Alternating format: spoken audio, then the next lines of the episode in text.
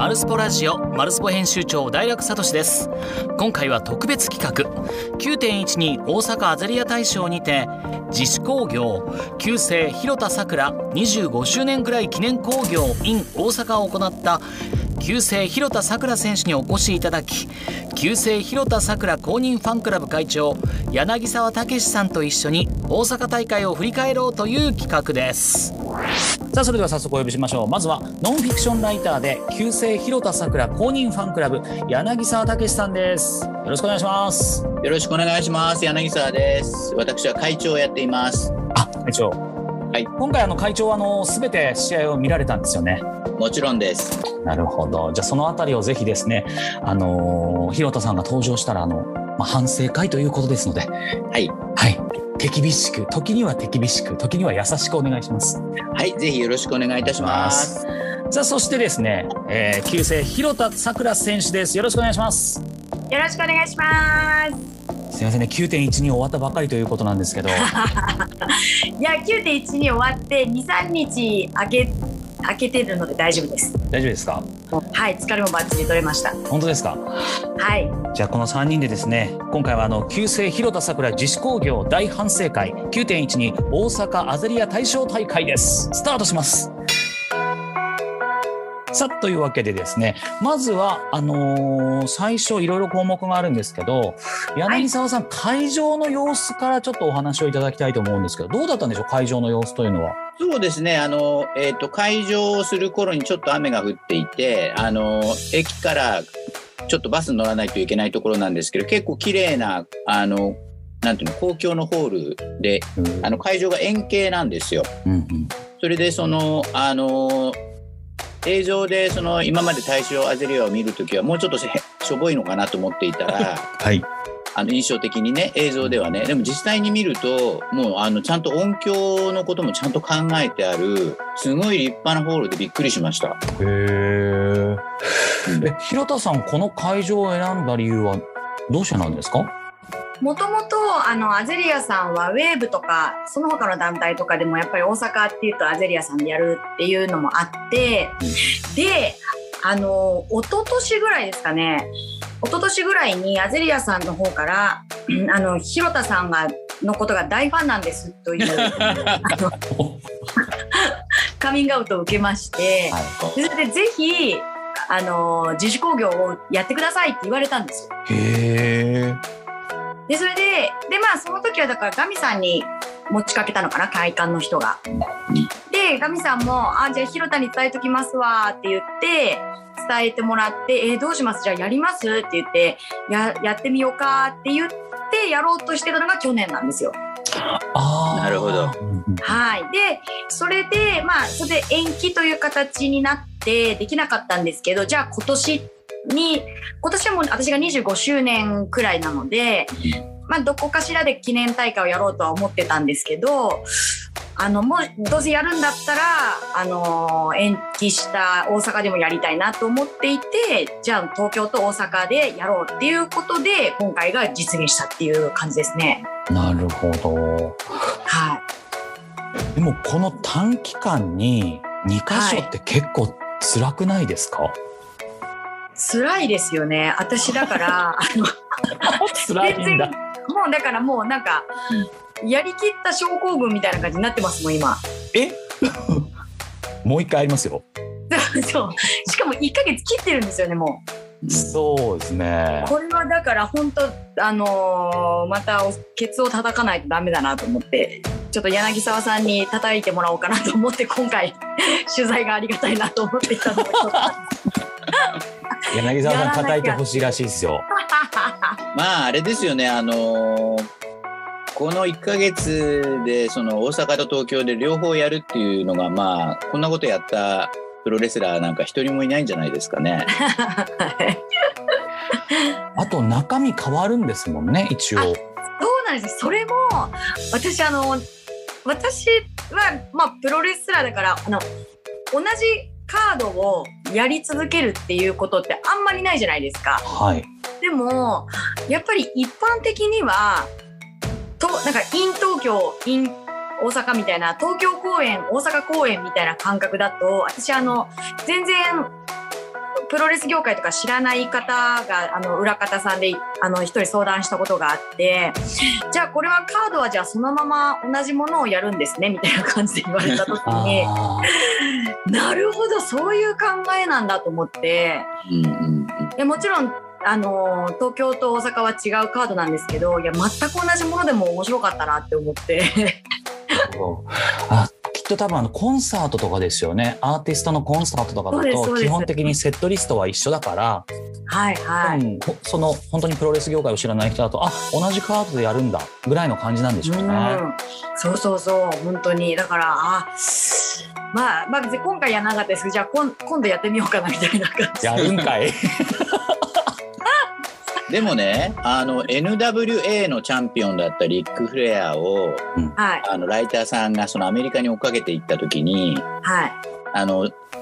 リック・フレアの防衛戦各地でやるんだけどみんな同じ選手と同じ内容の試合してたって言ってた。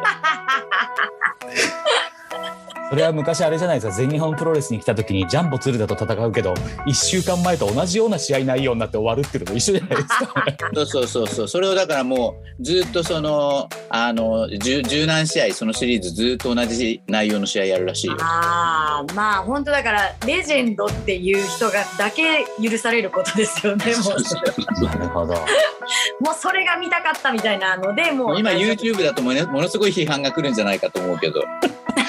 残っちゃいますからね全部ね。うん、そうそうその頃は残らないからね。なるほど。あでまあ会場的にはそういった形で今回アゼリア大賞ゴールが決まったということですねー。はいすごい綺麗な大大あのうん会場でしたね。うんね円形でとてもそう素敵なそう。あれも大楽さんも一度行くといいですよ。本当あれですか？ね、うん。そうするとあの、えっと日本武道館みたいな感じなんですかね？印象。が日本武道館小さくなったりとか。もっと円筒形なんですよイメー円ジ的に。筒形あ円筒形だけどあの、は壁のそうするとほら音響がなんか悪くなりそうじゃない？あはいなんだけど壁のところがあのちゃんとそのコンサートホールみたいにデコボコしていたりとかしてああじゃあ反響もちょうど穴が開いてたりよくあるじゃないですかプラスチックのはいコンサートとかやる会場とか。そんな感じになってて全然音響もは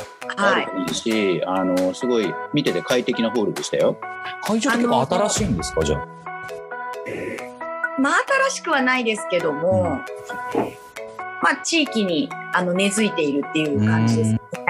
であの私会場フラットで使ったんですけどあれ北側がステージ上に上がるんですよ。あそうなんだ。膝の高さぐらいまで。うん。でそこで多分コンサートとかあのーなんかダンスとかも多分いろいろバンドとか多分やいろいろやってると思うんですよ。音楽関係とかも。なるほど。じゃあ舞台とかそういった形ができるってことですね、そうですね。はい。なるほど。わかりました。ありがとうございますそしてあのいろいろツイッターで物議を醸し出したオープニングになりますけどはい。柳沢さんこのオープニングちょっとご説明いただいてもよろしいですか？オープニングではですねいきなり広田さんと、あの双子のお子さんのキノとメグが出てきて、はい。それでメグちゃんがロープあたりと高田純次っていうあの広田さんの必殺技2つをやってのけたんですよ。すごいなすごいですよ。とにかくねめぐちゃんがあのロープあたりした時の映像って僕撮ってすぐにあのそれだけツイッターでアップしたらすごい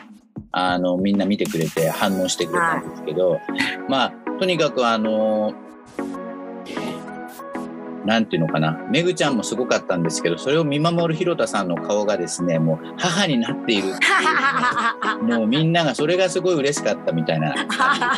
母親の顔が見れて。うん母だなっていう感じがしましたね。うん。これはもう最初からあれですか？めぐちゃんが自分でやるとかっていう感じなのそれともやってみなよみたいなもともと私が試合とかで、あのウォーミングアップでリング上にいる時に2人ともあのリングで遊ぶっていうのがすごい好きでうん。でほっといたらもう追いかけっことかロープに登るようになったりでやっぱり試合で見てるんですよね私の動きを。だから私が寝転んだりするとあの高田純次みたいなのまず飛び越えたりやってみたりとか。うん。であのこれやりたいこれやりたいって言ってロープをこう刺してこう歩きたいみたいな感じで言ってはいであまあじゃあやるっていうやりたいんだったら多分できるんだろうなと思ってああでさもうやったらもう普通に最初からできたって感じですねメグは。へえ結構高さあるんですけどあれうんそうですね。大人の、まあ、あの、胸ぐらいなので、トップが。だだってリングの下めちゃめちゃ高いじゃないですか。うんはい。あ全然怖がらない。全然怖がらないですね。あれってやっぱり子供だから恐怖心がないんですかね？いや、多分、子供によると思います。実際、木之助は、あの、木のはできないんですよ。うんあの、両手で持ちたいとか、両手でママ持ってって言って、縦歩きじゃなくて、ロープに対して横歩きっていうんですかね。縦だけが、はいじゃなくて、横でこう、吸っていくっていうか、うんっていう感覚なので、多分まあ、んできる子もたくさんいると思うんですけど、本当子供による感じだと思いますね。どうだろう？プロレス教室でなんか、キッズ教室とかやったら、ごめんなさいプロレス教室であれやらしたらめっちゃやばいですよあれは。あれ多分禁止技の一つになりますから。いやでも僕あれが本当に柳沢さんのツイッターで上がってきた時びっくりしましたもんね。もういきなり引用リツイートしましたもんだって。どうぞもうで多分やそうですねやりたいっていうのは大体できるんでしょうね子供の感覚でも。へえすごい。すごい。英才教育ですね今からねプロレスラーになるための。そうですかね。昔ね、あ。の、え、えっ、と、DDT だったかな、あの、アントニオ・ホンダ選手とね、あはいはい広田選手があはい。戦った時に、はい。子供がね、そこら辺をちょろちょろしてて、はいはい。知らない、あの、控室には知らない男の人ばっかりだから、リング上が一番安全だから、あの、ここで遊ばせときますっていうふうに気にしないでくださいみたいな感じで試合が始まって、この間あの高高木大社長があのアップしてたんですけどあの試合がめもう100 160万ぐらいいましたよ。160万とか 見られててあの試合が160万かと思ってですねで高木さ大社長はあの「ヒロトさんは数字を持っている」っていうふうに僕に返事してきましたね。恐縮です恐縮ですがそうですねなんか本当に皆さんそうやってガミさんも言ってくれてて回転数出すなら広田やって言ってそうでしょうそうなんですよね。ガミさんは本当にそうなんですよね。ガイアイズムのね YouTube でも広田さんの試合がダントツでそのあの閲覧数が多いんですよ。あーありがたいですねだからこれからなんじゃないですか広田さんがこう爆発するの。そうそうですかね。でも私も私もなんか一応 YouTube チャンネル持ってるんですけど、はい。あの自分の作ったコスプレとか子供と戯れみたいな感じを上げてるんですけどうん。やっぱ試合じゃないからですかね。300回転とかぐらいしか言ってなくて。どういう現象なんだよとか。そう100万ね超えると思うんですけどね。いやでも丸丸スポの方は広田さんトップですからね。あ本当ですかもうダントツで。でまだ着実にこう PV 数が伸びてますからね。あ本当ですか本当すごいなーって思います。いやーありがとうございます自分でやるからダメなんじゃないですか広田さん。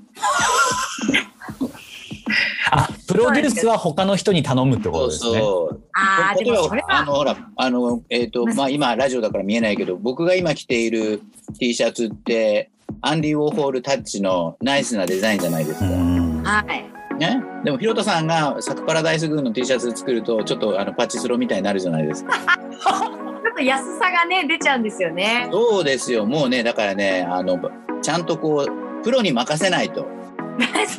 もちろんそうですよね。外側はプロに任せてコンテンツはもう完璧なんだから、あのああ外側の問題だと僕は思いますけど、なるほど。そうですね。でも僕はあの今本当に柳沢さんが着てる T シャツっていうのを僕外で見た時に今まで僕見た人の中でやっぱ一番し衝撃的な T シャツでしたね。あそうですよね。アンディ・オフォールをこういう形でオマージュにして、はあの落とし込むレスラーがいたんだっていうのはいいやもうこれはねかっこよかったですよこの T シャツは。さあ第一試合の方に入っていきたいと思います。今回この第一試合が、えっ、と野崎渚 VS えー小中ペールワンという。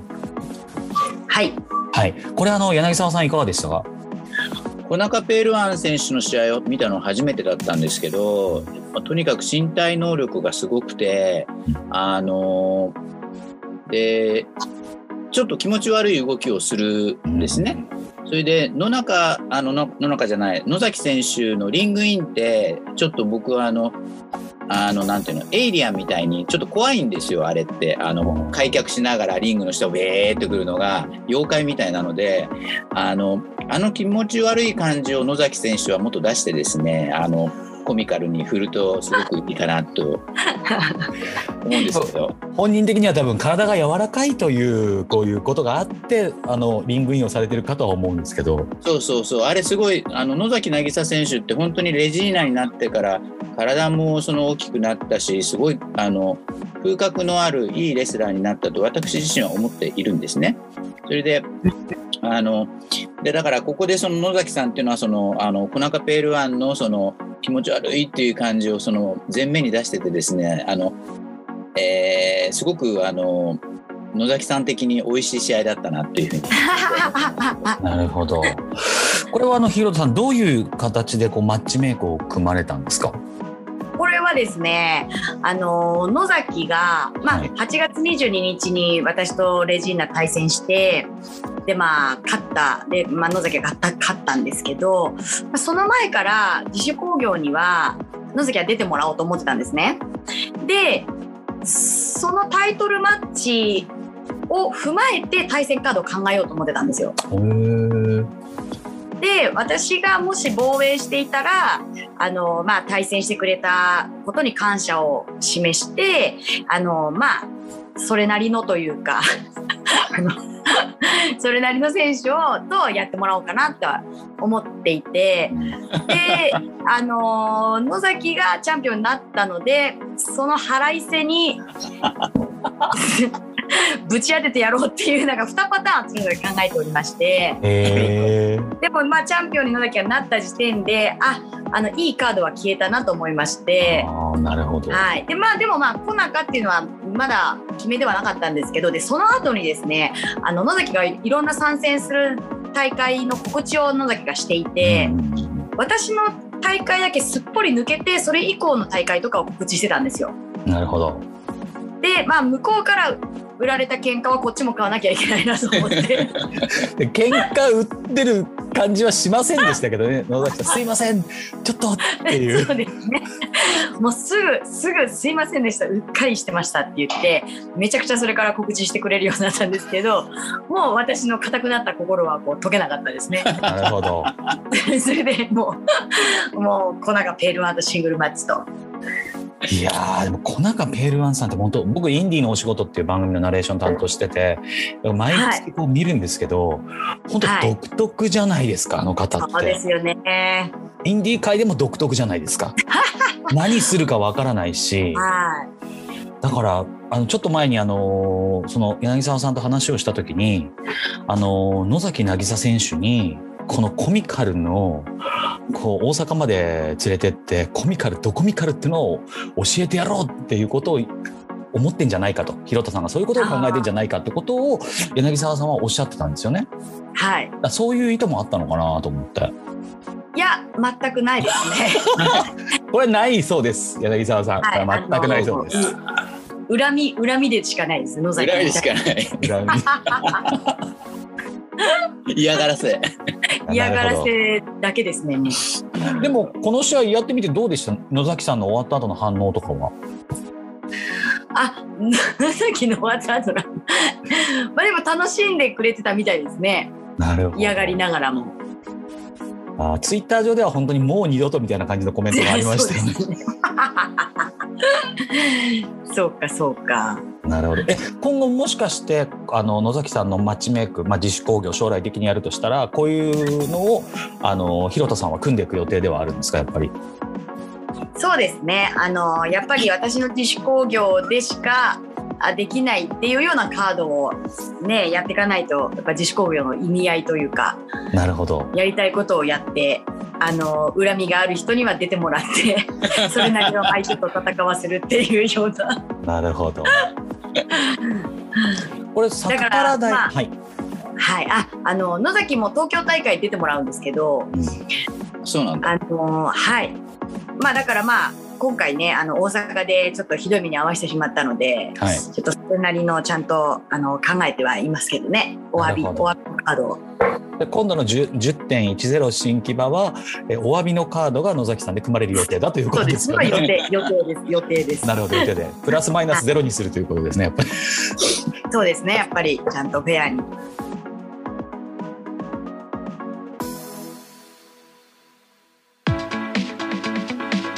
そしてこの後リングの消毒の話に行きたいと思うんですけどリングの消毒の時にこれまたちょっと変わった BGM が流れたというふうに聞いておりますが 柳沢さん。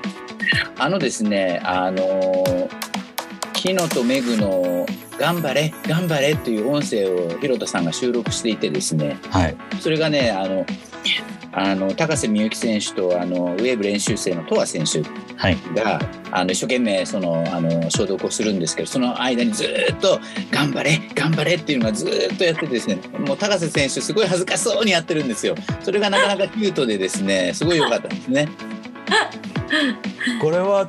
あれですか？やはり先ほどのその野崎渚選手の話をこうちょっと持ってきますと、はい、やっぱりあのキャッチ・ザ・ウェーブで3人で戦ってはい、高知さんが勝ち上がったじゃないですか。はい、はい、これに対しての腹いせとかそういうことですか？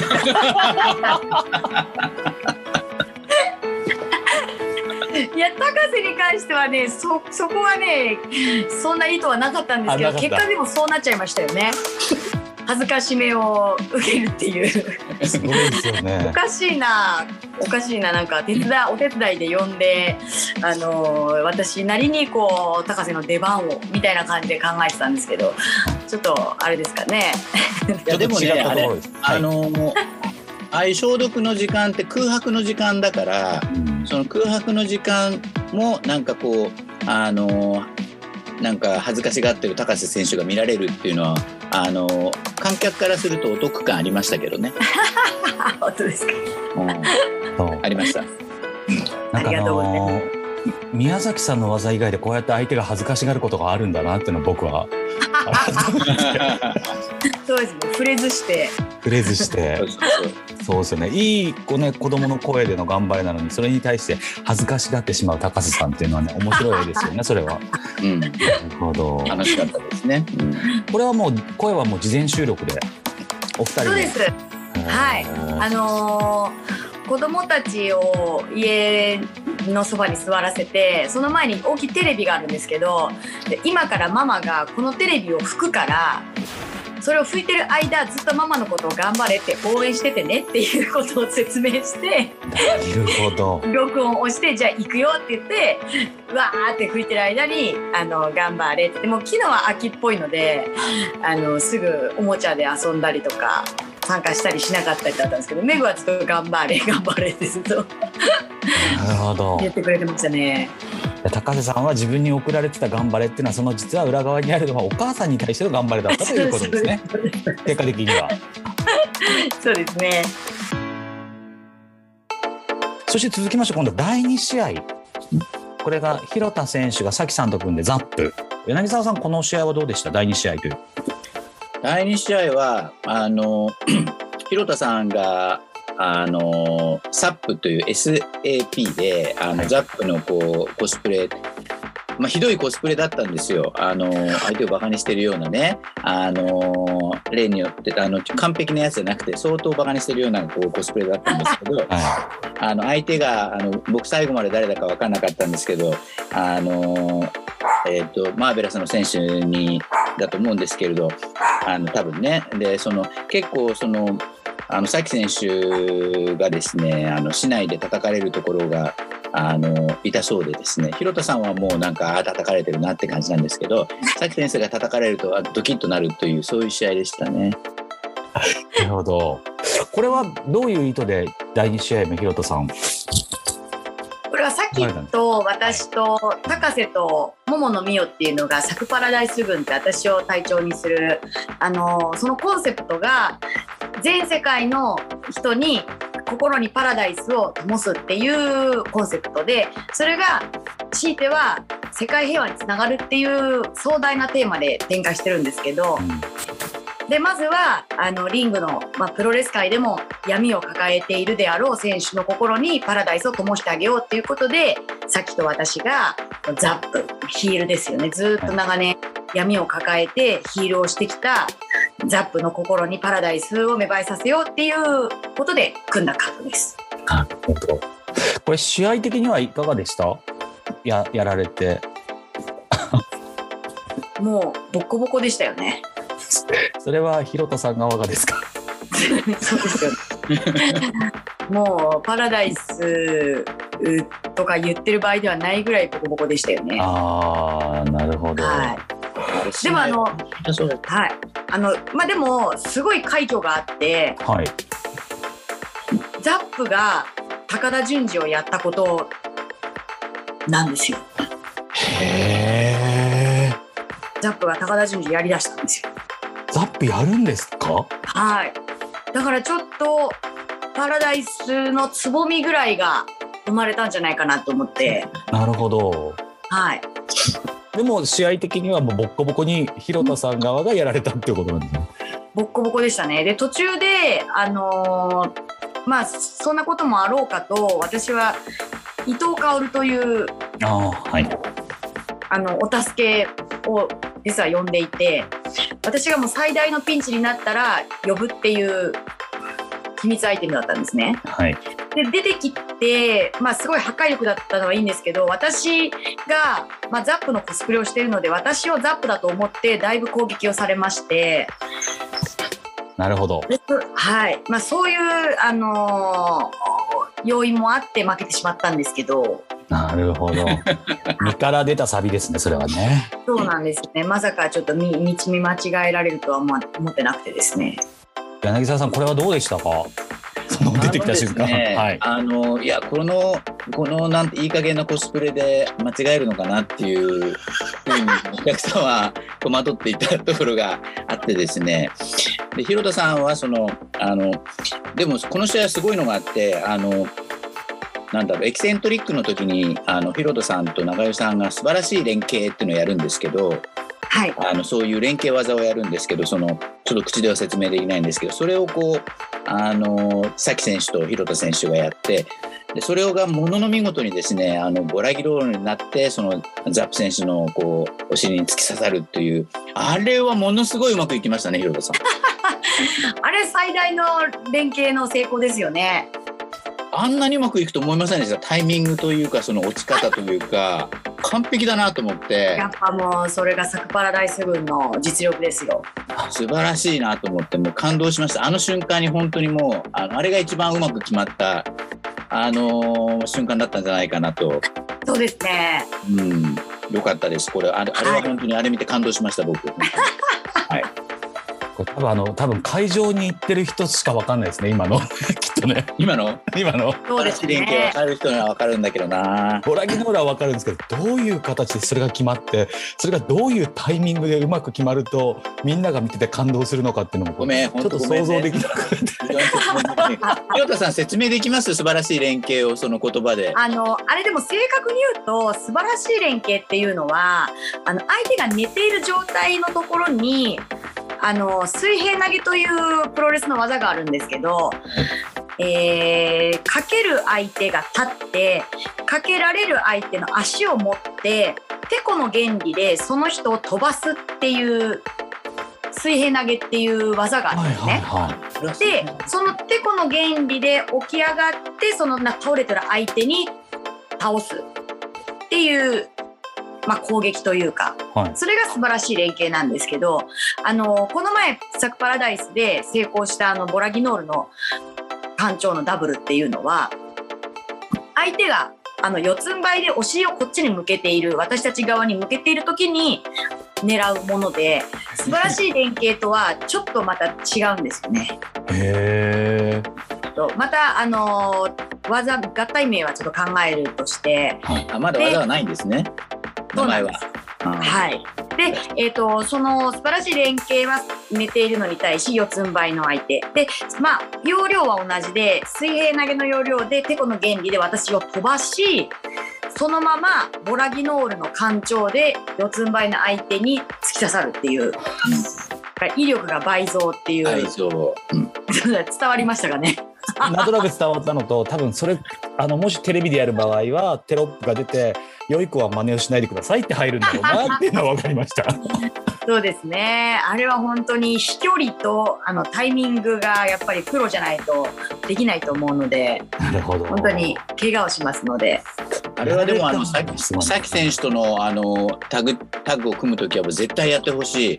あ、そうですね。私はでも、うん、そうですね。あのさき選手とかあとは宮崎選手とかでも成功しますねきっと。なるほど。なるほど。はい。ちょっと私と気の合うタッグの時にはやっていこうかと思ってます。なるほど。ということはやっぱりあれですね。やっぱり技の名前を早速決めなくちゃいけないですね。そうですね。ちょっと決めておきます。でその試合が終わってもう橋本千尋選手対飛鳥選手というのが第3試合でした。はいこれは柳沢さんね結構他の、まあ、通常の試合だったらもうメイン級に持ってくるカードだと思うんですけど。そうですね。もうとにかくあのアマレスルールというのがあらかじめ発表されていて、うん、あの橋本千尋選手も飛鳥選手もアマチュアレスリング出身なのでアマレスあのオリンピックもあるしアマレスルールで行くっていうことを広田さんがおっしゃったんですね。はい、それででどうせまともにやるはずがないというふうに広田ファンはもうほぼ全員が思ってたわけですよ。ね、でアマレスルールを一生懸命やろうとする2人に悪役レフェリー広田さくらがそのちゃちゃを入れて2人が怒ってあの広田さんメタメタっていうのが僕らが描いていたあの絵なんですけれども、はい、兄はからんや本当にアマチュアレスリングをリング上でやりやがったっていうので我々は驚あの驚愕したわけです。へなるほど。広田さんそれはやっぱり考えてたんですか？あの観客を裏切っていこうという形で。いや全然あのそのそんな予想されてるとはつゆとも知らず。単純に素直にアマレスルールっていうので受け取ってくれてると思ってたんですけどさすが私のあのファンの方は裏の裏を読むので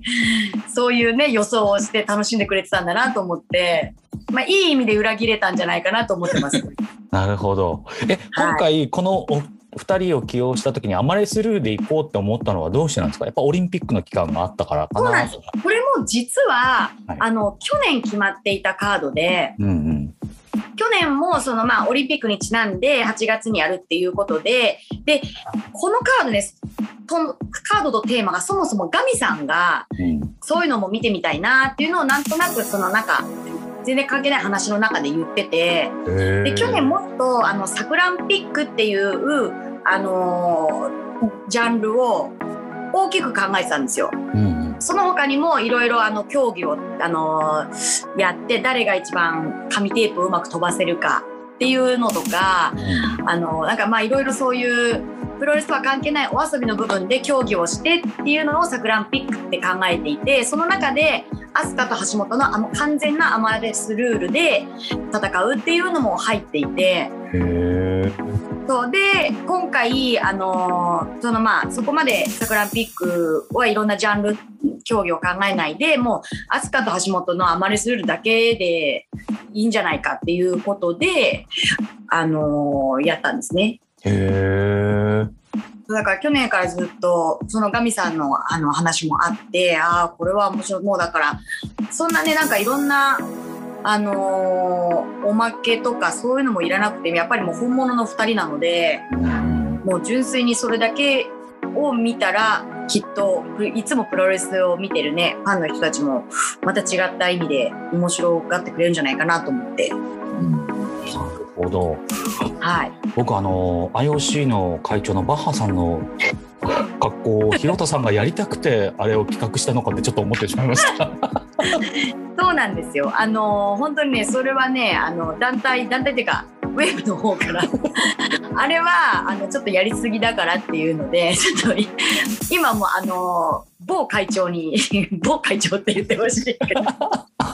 さっきの名前出して、あれは、あれはあかんで、みたいな感じだから、あれはね、ちょっと本当にこれは反省会のあの、初めての本当の反省なんですけど、あれはあかんでってなって、で、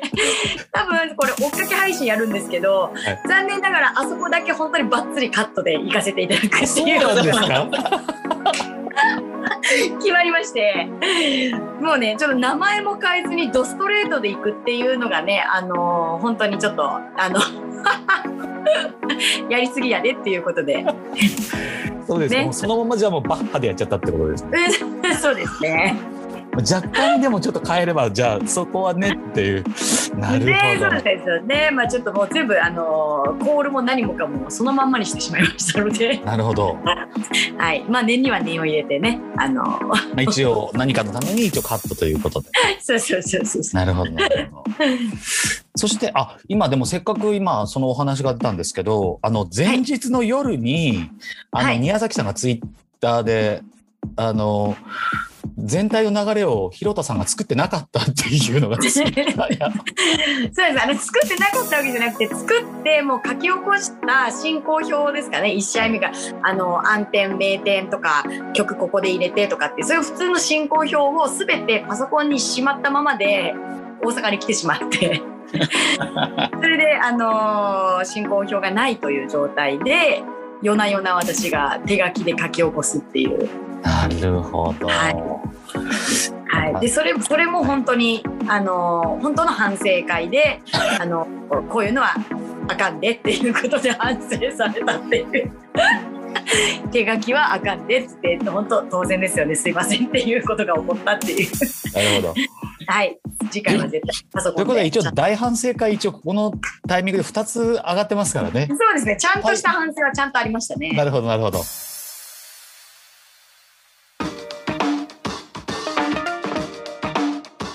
そしてその後はトークタイムみっこの部屋というのが挟まりましたね。これ柳沢さん、どんな形だったんでしょうか？本当はね、あの節子の部屋っていうのがまあ大体定番になってるんですね。はい。これは広田さんのお母さんが来られる。そうそう、あの広田節子さんが出てきて、えっ、ー、と相手はあの節子さんがあのも知らされていないというですね。へえ。だから要するにホステスである、あのお招きする側である節子さんが何も聞かされてないというですね打ち合わせゼロというそういうトークイベントを今まで広田さんの自主興行ではやってたんですけど、あの何らかの事情でそのあの節子さんが、えー、来られずその代わりにあのガミさんあの二上美紀子さんがやったので「みっこの部屋」というタイトルになったんだなと。なるほど。はい、これはガミさんとじゃどなたかが投稿されたんですか？トヨタまなみさんが出てきて「はい、おおトヨタが来たよ」って言って我々非常にびっくりして、はい、あのすごい人が来たっていうのでちょっとあの感動しましたね。やっぱり。はい。これは今回は節子さんは広田さん来られなかったんですか？そうなんですよ。あのお家の事情があって。そうですね。事情事情が。事情がまあまあまあいろんな事情がありますから今ね。そうですね。まあ今、まあ、言ったらあの節子がダブルブッキングしたっていう話。あいつと思ってあの、まあ、ですもまあいろいろいろいろあってあのうっかりしてしまったということで、まあ、あのこっちの方の予定はちょっと断れないから「さくらごめんね」って言って。節子がもう本当に節子を呼びたかったですよここに。なるほど。反省会ですからね。反省しろって言ってそうそうそれで急遽あのガミさんに来ていただいてガミさんの部屋みたいなミッコの部屋になったんですか？そうなんですよ。はい。えー、これあのどうでしたか？柳沢さん豊田さんが来られて。まあねあのここはちょっと大反省会で僕は突っ込むべきところだと思うんですけどやっぱりねあのせっかくトヨタさんを呼んだのにもうあのよっしゃ行くぞをやってもらえなかったのはねもう広田ファンとしては非常に残念なんですよ。あで本物のよっしゃ行くぞこうこれなんだっていうのをこうあの全世界の皆さんに見ていただきたかったなというのとだからあの広田にそののそのコスプレをやられてどうかどうかとかあの引退前の大事な時にその広田さんの自主興行に来てひどい試合をさせられて私はもうあの大変だったとかそういう話をしてくれればいいのになんかもうあの豊田さんが最近お酒ばっかり飲んでるって話を延々としてですねあのもうちょっとこうあのヒロトファンのことも考えてちゃんとどういう話をしろっていうのをこうあの指示をしておいてほしいなというふうには思いました。そうですね。そこはもう私がもうノープランで、あのー、もうとにかくお願いしますっていうことでやってしまったから。それは申し訳なかったですね。あのトークの内容はやっぱりちょっと考えておくべきだったかなとは。そうですね。やっぱり。ファンはそこら辺を望んでいるのでやっぱり。ああそれはもうちゃんちゃんとした反省ですね。今回。次回に生かします。次回によろしくお願いします。はい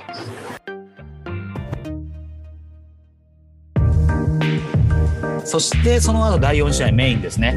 これが食いしん坊仮面、えー、菊太郎 VS ハイビスカスミー蘭丸 VS 宮崎弘田さんというタッグのスリーウェイが行われました。これ柳沢さんどうでした？そうですね。あのー、なんだろうこう大阪だからこのカードなのかなっていう感じはすごくしてあの東京で広田さんの試合を見慣れてる人間からするとその食いしん坊仮面菊太郎が出てくるとすごくあのちょっとちょっと違和感があるんですよ。その違和感をうまく説明はできないんですけどでも大阪だとみんなもうドカンドカ笑ってるしあのお客さんの違いが絶対あるんだろうなっていう自分が東京の人間だからこういうふうに思うんだろうなっていう感じはすごくしました。ひろとさんやっぱり今回のこのカードというのは大阪だからこそというのを意識されて作られたということもあるんですかねそうすると。ありますあります。本当は本当はこの6人のあのスリーウェイがやりたかったんですね。それでで思そうやって考えてたんですけどで去年やるってなった時にえーとちょっと決まりかけてたんですけどやっぱりコロナの影響でそれができなくなってでじゃあもう純粋に宮崎さん広田対蘭丸、えー、ハイビスカスっていう頂上決戦にしようっていう風に去年発表していてでそれがあの延期になったことをいいことには復活できるんじゃないかと思ってであのー、くしくも菊太郎がいろんな不運が重なって日本に足止めを食らっているっていう 状況もプラスされてこれはしばらく日本にいるぞってなってであじゃああのやりたかったカード復活させようって言ってでまあ大阪大まあでも本当に大阪っていうのでこのカードもありだなと思ってだから大阪でしかできないカードで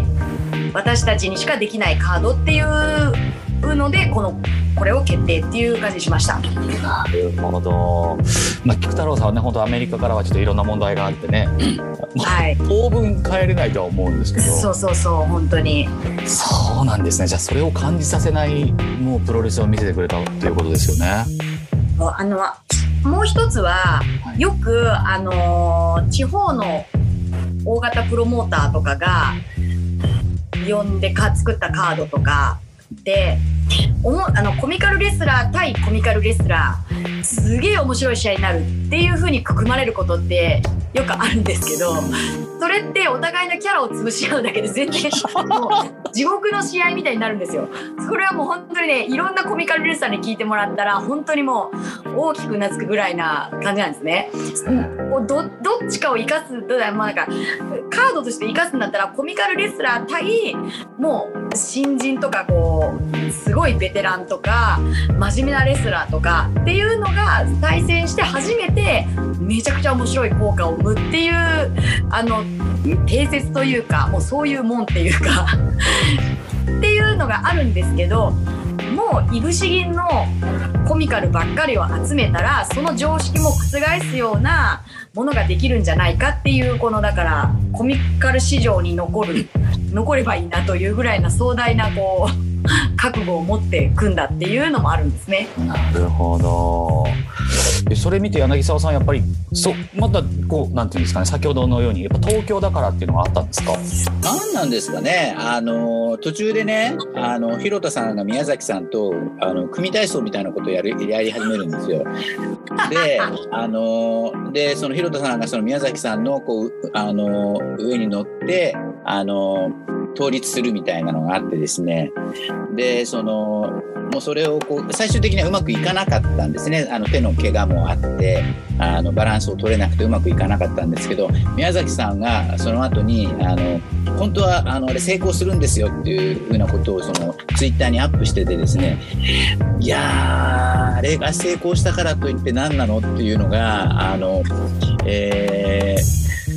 こう見てる側としてはですねあれが成功してピンと立ったからといってすごい大拍手が来るかってそうでもなかったんじゃないかなっていう 広田さんも時々そういうふうにそのお客さんを置き去りにしてですねあのお客さんが受けること以上にこうなったらすごいんじゃねみたいなこう常識を覆すみたいなことを天才だからねこの人は基本的にすごい考えるんですけどそれがはまらない時は本当にはまらなくてあの見てる側も辛くなる時があってあの組体操失敗の時は本当にちょっと辛くなったっていうかなりますね。はい。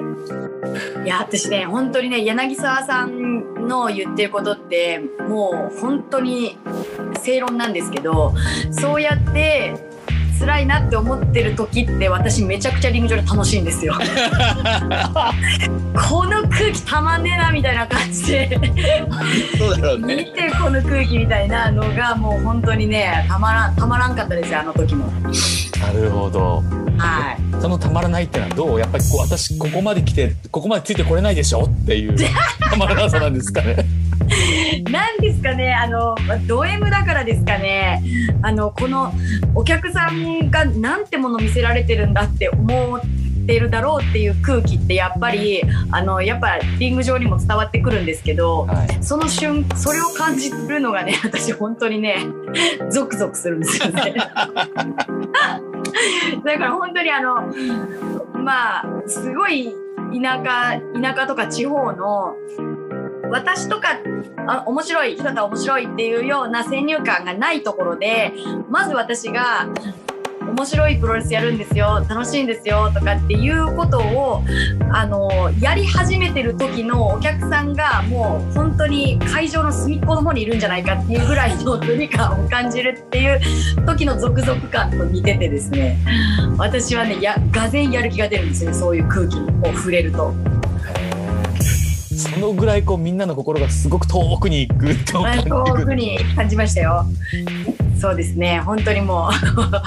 う もうゾクゾクした瞬間でしたねあれは。え今回その自主工業の大阪大会でゾクゾクした瞬間は、そうやっぱりそこのそのそこ そこもありましたね。はい。なるほど柳沢さんそういう感じだそうですやっぱファンはやっぱり天才を見るって広田さいうはいそうそう、ヒロトさんはそういうね、ギリギリのところまで、あの、受けないところまで行くっていう、あの、喜びを持ってるんですよ、この人は。本当に。あの、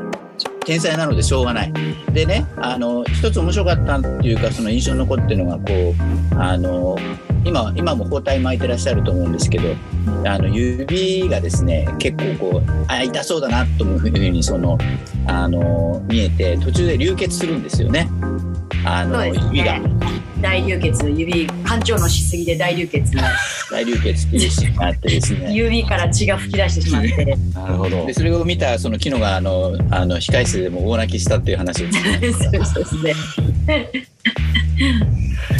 あれはなかなかそのあーあのベタなことをやりたいのかこうあのなんでしょうこうシュールなところに行きたいのかこの人は本当に幅があってわからんっていうところが あのプロレスをですね散々こう散々考えてきた人間からするとですねこうわからんこの人はっていうところがもう実はこう非常にこうグッとくるところでもあるんですよ。なるほど うんやっぱ天才レスラーであればあるほどあのファンって理解できないところもありますもんね。全然できない時ありますよ本当に。こなるほど。こら辺がたまらんのですけどね、まあそれがメインだったということですよね。現役でやるんでそういうことをね、メインに持ってくるんですねそういうのを。なるほど。で、これ、ひろたさん、これどうでした？さややってみて、自分の中で、よし、これは手応えがあったスリーウェイでした？あのやっぱねどうなんだこれ自主工業自分でやって正解なのかわからないですけどやっぱりえこれで行くぞって思ってもギリギリまで果たしてこれで良かったのかっていうのはやっぱりずっとついて回りますよね。なるほど。で初めてあこれで良かったのかなって思うのはやっぱお客さんのう笑った感じとだったりとか拍手だったりとか終わった後のあのお客さんの反あの反応だったりとかで初めてそれがいい手応えがあったのかなかったのかっていうのがうん感じるんだなと思うんですけどそういう意味ではあの手応えはありましたね。さすが本当にあのあのメンバー、まあ、メインだけに限らずね全部の試合の、あのー、一人も欠けてはいけないあのあのカードが全部できたっていうことがもう本当に手応えがありました。そして今回はあの柳沢さんがあのグッズ別冊キノとメグを作られまして これが本当にあのチーム柳沢さんのクリエイター軍がみんなこう集結した一冊ですよね。そうですね。まああの漫画のあの基本アイディアとかあのえー、プロットというか物語というかそこら辺は僕は全部考えてるのであの原作のそのクレジットがあろうがなかろうが僕がやっているのであの、まあ、あの僕が見ている広田さんっていうものをその、えー、漫画家さんがものすごくいい形で表現されしてくれてもう僕的にはもう完璧な一冊もうこれ以上編集者としてのあのこれ以上あの優れた雑誌はできないんじゃないのっていうぐらいすごい自信がありますあれは。あれ本当に僕書店で並んでても別に普通に遜色がないと思いますもん。そうですよね。うんすごいすごい完成度が高いなと思って。本当にあの私も開けてみて本当に感俺本当に感動しました。もの本本として届いていやほんこんなにやってくれた全員がもう私のためだけに 動いて作ってこう形にしてくれたっていうなね感動って初めてぐらいな感じで感動してこうあ涙が出るっていう感覚で本当そうこういうことなんだなって思いました本当に。ありがとうございます。いや、本当にあれ、もう本当感謝ですよ。業界内でもすごい反応があって、いや、まずみんな、あの、あ、これですかって言って、蘭丸さんも読んでたし、あの、蘭丸さんなんか、最前列が今回それ特典なんですね冊子で。であの他にも特典があったりとかするので落ちないように袋と椅子をテープで留めたんです。なのにそのテープを剥がして出してましたからね。それで読んでるって言ってすごい迷惑なことやってくれてたんですけど。もっと戻してけお前それって言って。何のことですかって言ってるぐらいもう集中してこうやって読んでて。えあれっていつぐらいから考えてたんですか柳沢さんつく。結構だってかかるでしょ？あれめちゃめちゃ時間。めちゃめちゃかかりますよ。えー、っとだから広田さんの自主講義は最初は8月にやるという話だったので8月の1日に完成している予定で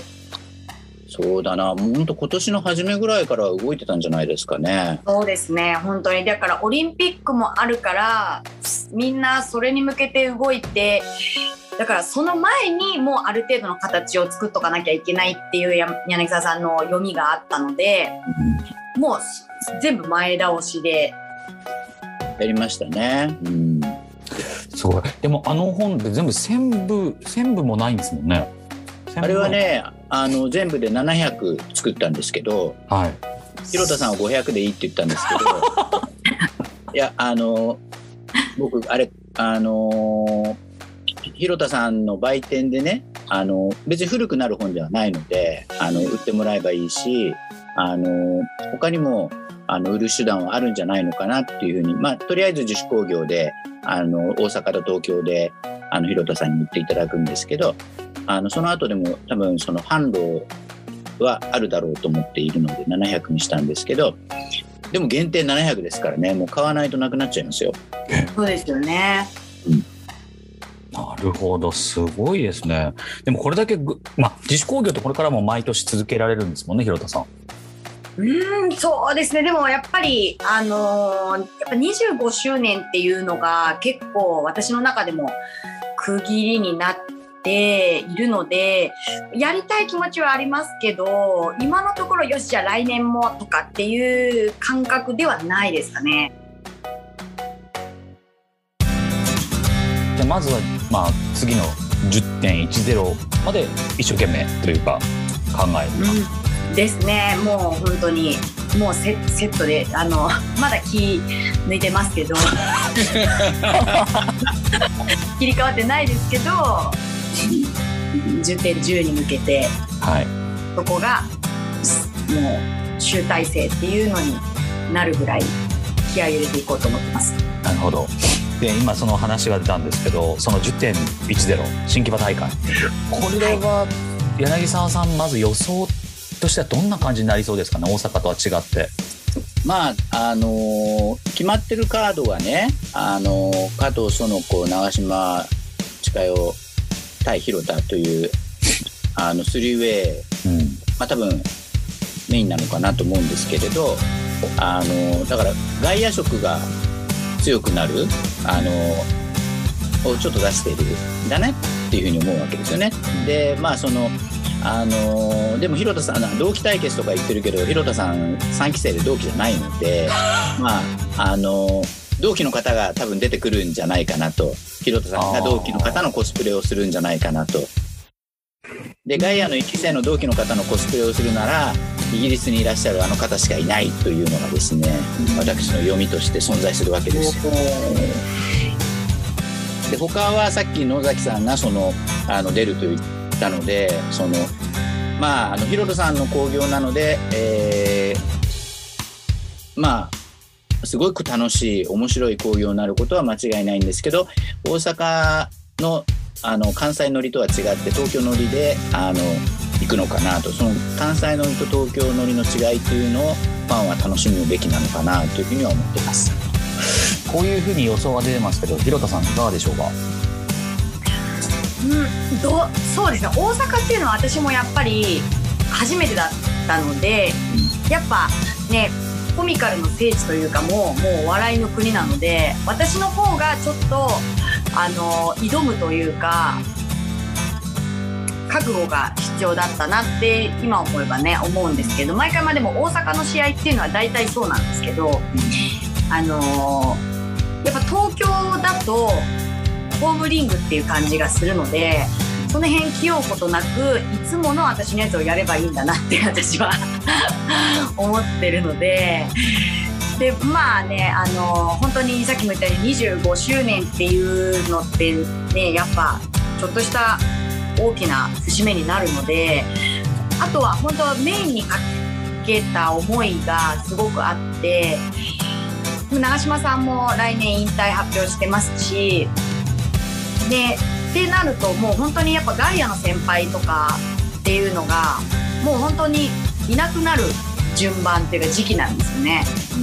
うん、そういうのもあって本当にそう今年のその時にしかできないっていう思いがすごい強いので、うん、本当に私のやりたいようにやらせてもらうからそこだけは。もうだからある意味そのまあお客さんよくやりがちなお客さんはちょっと置いていってしまうっていうことになりかねないかもしれないですけどまあ あの25周年だし許してちょっていう感じですかね。でも大阪大会も結構お客さん置いてけぼりのところがあったって今。そんなありましたがね。あの置いてっちゃいましたがね。まあでもねあのそんなことも置いてかれることもあり追いついてほしいっていう思いもあり。あれですね。あの大阪とは違った意味での広田ワールドがやはり東京でも展開されるという感じですよね。はい。東京、まあ、東京というか、まあ、ホームリングであのこれも私やりたかったんだよっていうのをお客様公園の広田やりたかったんだって言って 思いながら見てくれれば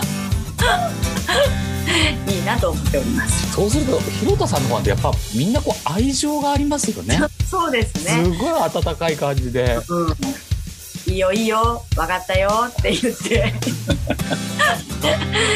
見守ってくれ見守り型のファンの方が多いですね。なるほど、はい、なかなかだって子供さんリング上上がんないですからね。普通上がったらみんな「おい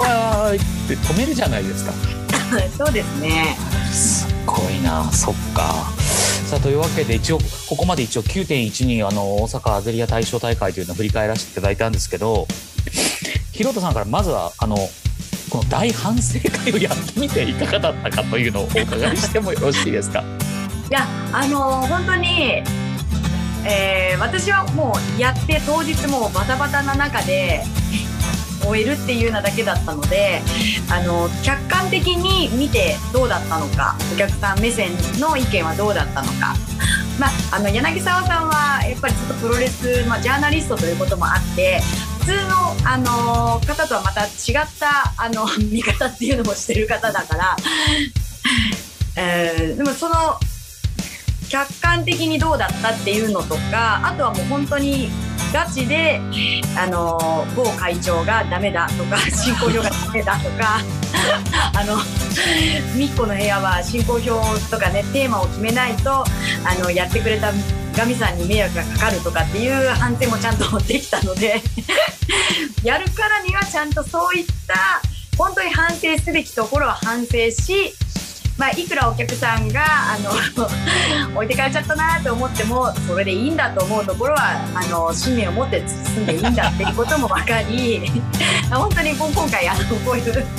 機会があってありがもう10月10日に向けてより自信を持って反省し突き進むことができるなと思って感謝してます。ありがとうございます。はい。そしてあの10月10日の新規版のまだチケットって大丈夫なんですか？大丈夫です。あの正面側はあのもうなくなりつつあるんですけど、サイドと後ろがまだありまして、全然大丈夫です。なるほど。はい。あとは先ほどちょっと出てあの9月12日のこれも映像でいつぐらいからこう皆さんのお手元で見ることができるんですか？本当だったらあの撮ったものをそのまま流すっていう状況だったら、はい、もう23日後にはできてるんですけど私はなこれってどうしてもあの編集をしてもう DVD になるぐらいのレベルのもので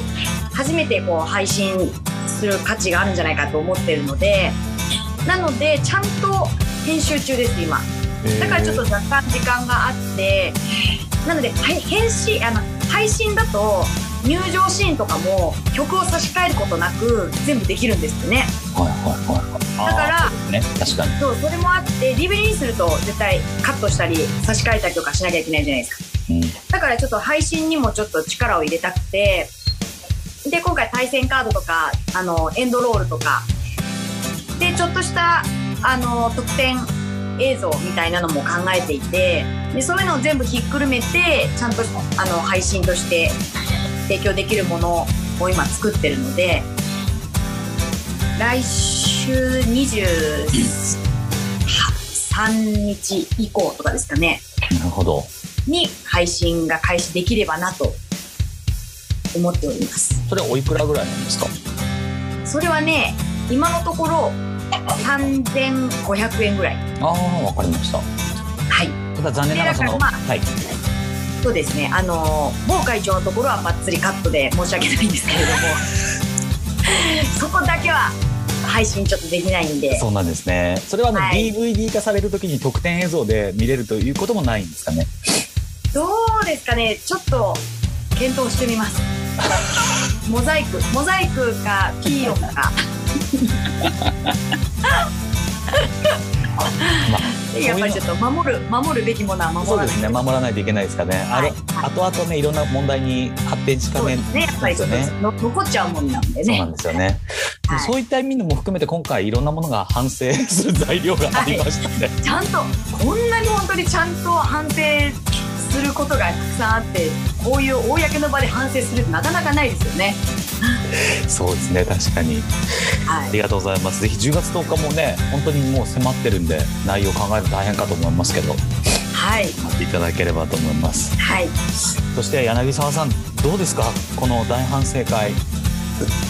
一番反省してるのは僕ですよね。なんでですか。なんでですか。いやもうなんかね、あのー、広田さんがのことを私が語るっていうのがなんだろうこうもうもうちょっと若いくてかっこいい人の方がいいかなっていうあと普通のファンファンに近い例えば芸人さんとかね若い芸人さんとか影響力がある人の方がいいんじゃないのとかねこうあのー、ちょっと昨日になっていや一番反省するべきは俺じゃないとかいうふうにあの前にあの旧姓木村花の時に私がもうそうなんであの広田はこんなにすごいんだよってものすごい勢いでそのツイートしたことがあってその時に広田さんに叱られたことがあってですね